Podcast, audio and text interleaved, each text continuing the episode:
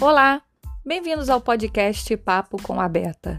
Eu sou a professora Roberta Cristiane, de língua portuguesa, e hoje o papo é sobre os erros mais comuns cometidos pelos falantes da nossa língua. A internet encurtou caminhos e facilitou a comunicação entre pessoas do mundo inteiro, tudo em um ambiente descontraído e informal. Cometer erros de português de certa forma ficou mais fácil na rede, e isso é um perigo caso você esteja procurando um emprego, por exemplo. Muitas empresas pesquisam os perfis de candidatos na internet. Por esse motivo, saber os principais erros cometidos na rede é essencial. Mas lembre-se, nem sempre é necessário escrever formalmente, apenas tenha bom senso. O que é então um erro gramatical? Um erro gramatical é qualquer falha no uso das regras gramaticais, podendo ocorrer nas diversas partes da gramática. Assim, existem diversos tipos de erros gramaticais: erros de ortografia, pontuação, acentuação gráfica, erros de sintaxe, erros de concordância, de regência, de colocação pronominal, erros de coesão e coerência textual, entre outros. Agora, vamos falar sobre alguns erros comuns que podem e devem ser evitados. Eu vi numa postagem no Facebook uma mulher dizendo que casaria com o primeiro homem que soubesse usar crase. Mas tem que ser justa. Não são só os homens que não sabem usar, muitas mulheres também não sabem. Ouça as seguintes frases: Muito obrigada a todos. Graças a Deus nada aconteceu. Nós vamos a pé. Em nenhuma das frases ocorre crase, porque não se usa o acento grave, indicador de crase, antes de substantivos masculinos, a prazo, antes de verbos, a falar, antes da maior parte dos pronomes, a todas, em expressões com palavras repetidas, gota a gota, antes de um numeral, a 20 quilômetros, exceto horas. Agora ouça quatro frases em que ocorre a crase. Eu assisti à confusão entre os dois alunos. Você está se estressando à toa. O filme terminou à meia-noite. Pus meu apartamento à venda.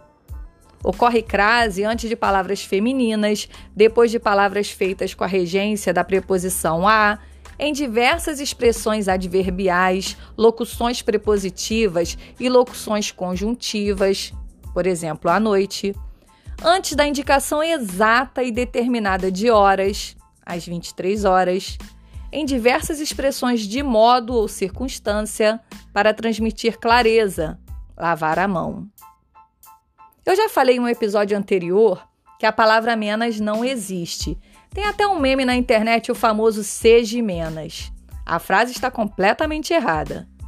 Alguns exemplos corretos. Precisamos de mais ajuda e menos comentários.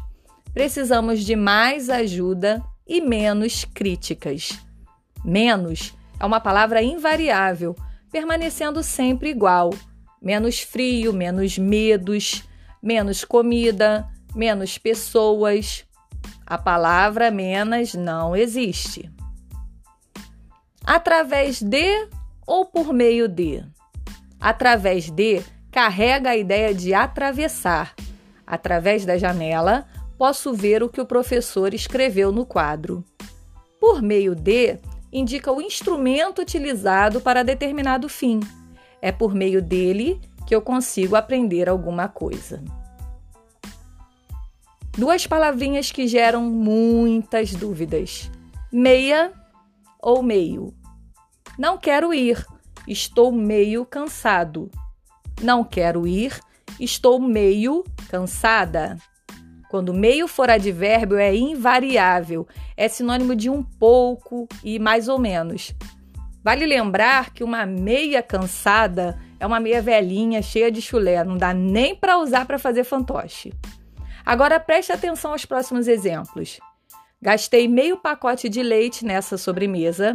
Gastei meia garrafa de leite nessa sobremesa. Quando o meio for numeral fracionário e adjetivo, concorda em gênero e número com a unidade que está sendo dividida.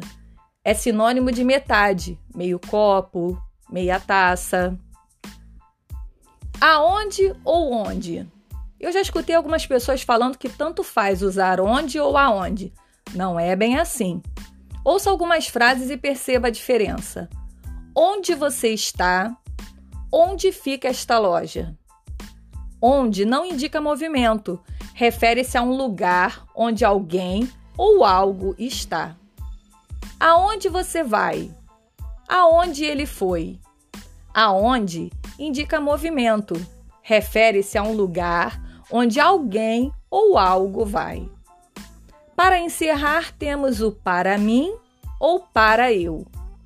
Ele comprou o livro para mim. A expressão para mim assume a função de objeto indireto. Trouxe para mim, olhou para mim, falou para mim. Ele comprou o livro para eu ler. A expressão para eu assume a função de sujeito, para eu trazer, para eu olhar, para eu falar. Mim não faz nada, porque mim não pode ser sujeito. Espero que vocês tenham gostado. Esse foi mais um episódio do Papo com a Beta. Até mais!